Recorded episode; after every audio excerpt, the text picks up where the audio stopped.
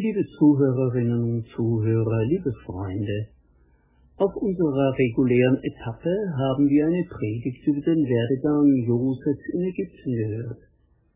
Es ist unmöglich, über das Leben dieses Mannes zu reden, ohne bei dem bekannten Ausspruch 5019 zu landen, der eine Art Lebenssumme für ihn ist.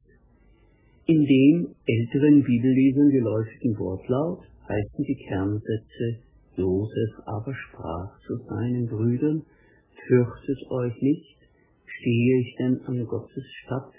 Ihr gedachtet es böse mit mir zu machen, aber Gott gedachte es gut zu machen, um zu tun, was jetzt am Tage ist, nämlich am Leben zu erhalten ein großes Volk.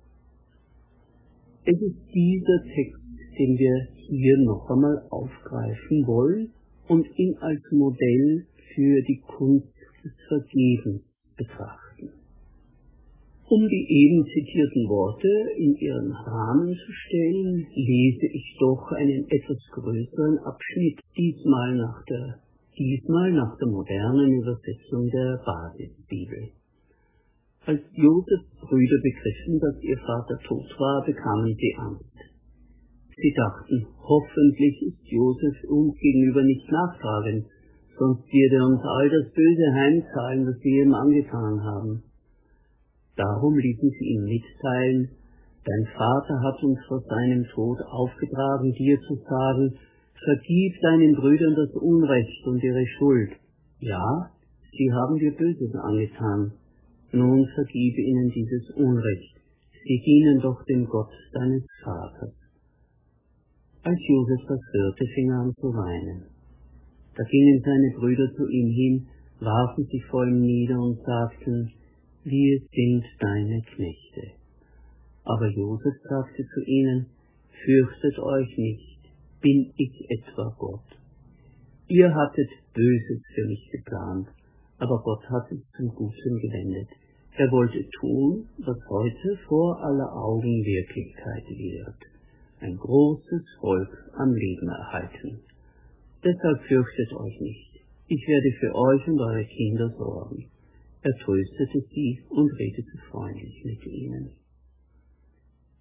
Wir werden dem immer wieder begegnen, dass wir auf Bibeltexte stoßen, die Christen im Laufe ihrer Geschichte als Modell für ihr Verhalten in bestimmten Lebenssituationen entdeckt haben. Dazu gehört der eben gelesene Text.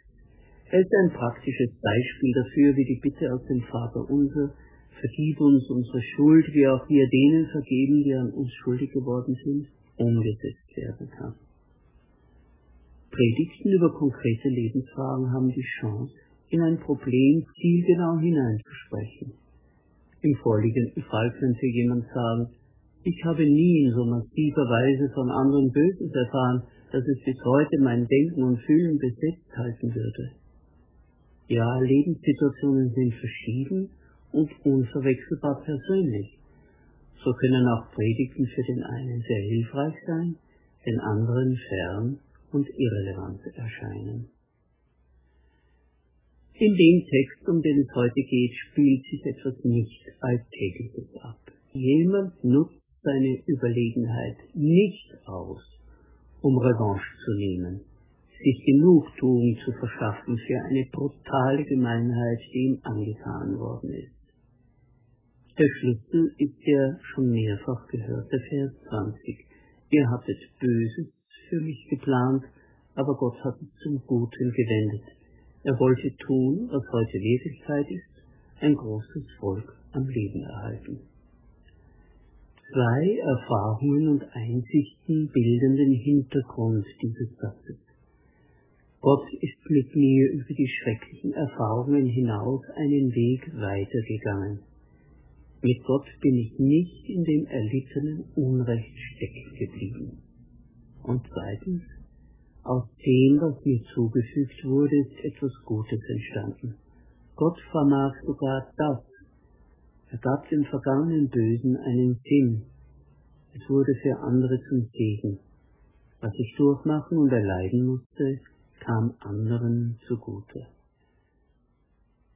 Gott kann die Wucht des Bösen nutzen und zum Guten lenken. Das ist eines der Prinzipien beim Kampfsport Judo. Ich nutze die Energie des Gegners, ich leite die Kraft des Angreifers an mir vorbei und setze sie ein, um ihn selbst zu Fall zu bringen.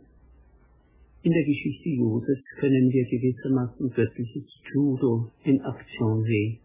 Gott nutzt die Wucht der bösen Taten der Brüder. Die Heimtücke und der Hass der Brüder waren die Energie, die Josef nach Ägypten geschleudert hat. Aber gerade da gebraucht Gott den Josef, um das Gute hervorzubringen, das letztendlich vor Augen liegt, nämlich das Volk, die Sippe seines Vaters am Leben zu erhalten. Ein erstes Wort für solche, die sich in der Geschichte wiederfinden. Gott sorgt sich um dich und steht auf deiner Seite. Er nimmt das auf, was dir angetan wurde, und geht mit dir in eine Zukunft, in der noch Gutes und Wertvolles bereit liegen. Ein verletztes, verwundetes, unwiederbringlich verändertes Leben nach Unfall, Verletzung, Krieg, Flucht, ja auch Bosheit und Gemeinheit. Ein Leben, in dem Türen vor einem zugeschlagen, Chancen verdorben, Träume zerstört wurden, kann mit Gott dennoch ein wertvolles Leben sein. Wie können wir dieses biblische Lebensprinzip auf uns anwenden? Die erste Aussage lautet, wende dich der Zukunft zu und lass die verletzende Vergangenheit los. Rache ist süß, heißt es. Und wir kennen die Verlockung, an der Schuld anderer, an unserem Verletzt und Enttäuschtsein festzuhalten. Es fühlt sich an wie ein Gutschein, den man irgendwann einmal einlösen können wird. Und dann, so stellt man es sich vor, tritt die große Genugtuung ein.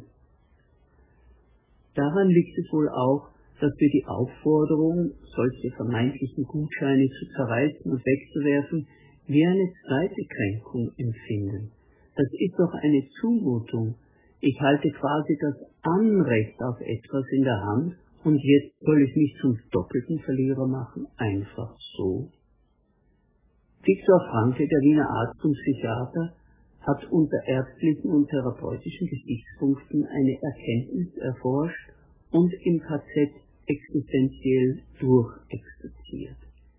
Er hat im Zuge seiner Forschung und seines eigenen Erlebens erkannt, welches befreiende Heilmittel für die Seele darin liegt, nicht der spontanen Reaktion nachzugehen, ich wurde verletzt und nun habe ich ein Recht auf Genugtuung, sondern wende dich der Zukunft zu. Es ist dir eine Aufgabe gestellt, die dich fordert und dir Wert, Würde und Daseinssinn gibt. Franke trainierte mit seinen traumatisierten Patienten den Satz ein, hier und heute lebe ich nicht im traurigen Rest meines bisherigen Lebens, in den verpfuschten Überbleibseln meines Daseins. Nein, hier und heute ist der erste Tag meiner Zukunft. Ganz drastisch konnte Franke sagen, du sollst dich nicht suhlen in dem, was dir angetan wurde, frage auch nicht, was du noch vom Leben erwarten kannst, sondern frage dich, was das Leben von dir erwartet. Wie gesagt, Viktor Frankl hat das alles am eigenen Leib durchbuchstabiert, indem er sich bewusst von den Erniedrigungen, die er als Jude in Wien über sich ergehen lassen musste und von den Erfahrungen im KZ gelöst hat und nicht Gefangener seiner Erinnerungen blieb. Die biblische Weisheit, die in unserem Predigtext verborgen liegt, ist nicht nur dem Glauben zugänglich, sie bewährt sich auch im medizinisch-psychotherapeutischen Bereich. Die erste Anweisung lautet also, wende dich der Zukunft zu und lass die verletzende Vergangenheit los, auch wenn du meinst, damit dein Recht auf Genugtuung aus der Hand zu geben. Die zweite Anweisung lautet, vergib denen, die an dir schuldig geworden sind. Hier verlassen wir Franke und sind ganz bei Jesus. die intensivste Form der Abkehr von einer Vergangenheit, die mir Schaden zugefügt hat, und die Zuwendung zu einer Zukunft, die Gott mir gestalten wird, heißt Vergebung. Die einzig dauerhafte Möglichkeit, nicht im Bann des erlittenen Bösen zu bleiben, heißt Vergebung. Wer anderen etwas nachträgt, lässt die Richtung seines eigenen Weges von dem bestimmen, der ihm etwas angetan hat. Wie eine Eisenkugel dem Magnet hinterherkullert, so wird man bestimmt von dem, dem man etwas nachträgt. Die Bitte im Vater unser, vergib uns unsere Schuld, wie auch wir denen vergeben, die an uns schuldig geworden sind, gehören ja zu den Sätzen in der Bibel, von denen wir hoffen, dass im göttlichen Gericht nicht so heiß gegessen wird wie gekocht. Denn jeder weiß selbst am besten, wie stark das eigene Leben verfilzt ist mit stillen und lauten Anklagen, Vorwürfen, Bitterkeit und Unversöhnlichkeit. Hier zeigt sich, dass es Jesus nicht nur um die Erlösung des Einzelnen im Endgericht gegangen ist, so sehr das der Kern, Dreh- und Angelpunkt der Erlösung ist, für die Jesus in den Tod gegangen ist. Aber Jesus will mehr. Jesus will, dass die Befreiung und Entgiftung des Lebens weitergeht, durch zahllose Kanäle und Verästelungen überall hin. Und das ist überhaupt nur möglich, wenn wir das lähmende Gift gegenseitiger Schuld nicht speichern und weiterleiten, sondern wenn auch wir vergeben. Jesus will, dass wir nicht länger in der toxischen Brühe der Bitterkeit, der Unversöhnlichkeit, der Rachegedanken und Revanchepläne schmoren, während unsere Augen nach oben zu unserem Gott gerichtet sind, der gnädig, barmherzig, geduldig und langmütig ist. Der Schuldschein, der gegen uns gerichtet war, wurde ans Kreuz Christi geheftet, so sagt es der Kolosserbrief. Darum sind auch wir aufgefordert, unsere Schuldscheine, die gegen andere gerichtet sind, auch an das Kreuz Christi zu heften. Vergebt einander, wie auch Christus euch vergeben hat. Das kommt uns deswegen hart an, weil wir, wie wir schon gesagt haben, die Schuldscheine gegen andere als Gutscheine empfinden. Gutscheine auf eine Entschuldigung, auf eine Richtigstellung, auf Genugtuung, auf Zuwendung und Mitgefühl von Dritten. Hass und Rache und nicht vergeben wollen bringen den Tod auf vielfältige, teils schleichende Weise ins Leben, auch wenn wir in Mitteleuropa nicht mehr die rituelle Verpflichtung zur Blutrache kennen und seit einiger Zeit Gegner, die uns gekränkt haben, nicht mehr zum tödlichen Duell herausfordern. Christus aber ist gekommen, dass wir Leben haben, hier in der schönen, großen Biosphäre des geschöpflichen Lebens und darüber hinaus ins ewige Leben. Darum lautet die zweite Anweisung aus dem Text, vergib denen, die an dir schuldig geworden sind. Die dritte und keineswegs weniger wichtige Anweisung aus unserem Text lautet, Vertraue auf Gott, der dir und mit dir eine Zukunft bereitet, die dir selbst und anderen noch zugute kommen wird. Mancher und manche wird sich fragen, wo bleibt eigentlich ich in der ganzen Sache? Die Antwort, ich bleibe in der Hand Gottes in diesem Leben und darüber hinaus. Beim Thema Vergebung wird nicht eine heroische Höchstleistung an Edelmut und Selbstverleugnung gefordert. Nein, es heißt, gib das aus der Hand, was andere dir angetan haben, damit du Gott die Hand geben kannst, der mit dir deinen Weg weitergeht. Starre nicht auf das Böse hinter dir, sondern wende dich ab und schau nach vorne, weil dort der Herr sein Antlitz leuchten lässt und dir gnädig ist. In Psalm 31,9 sagt ein Beter, eine Beterin, Du stellst meine Füße auf weiten Raum.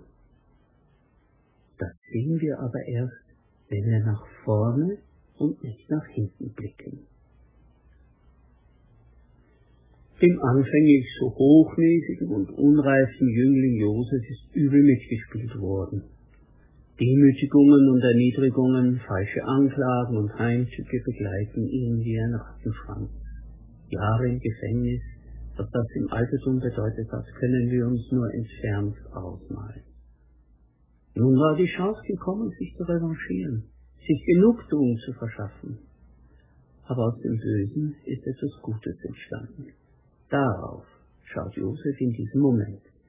Er erkennt Gottes Hand in dem allen und es geht ihm das Licht auf, ich stehe nicht an Gottes Stadt.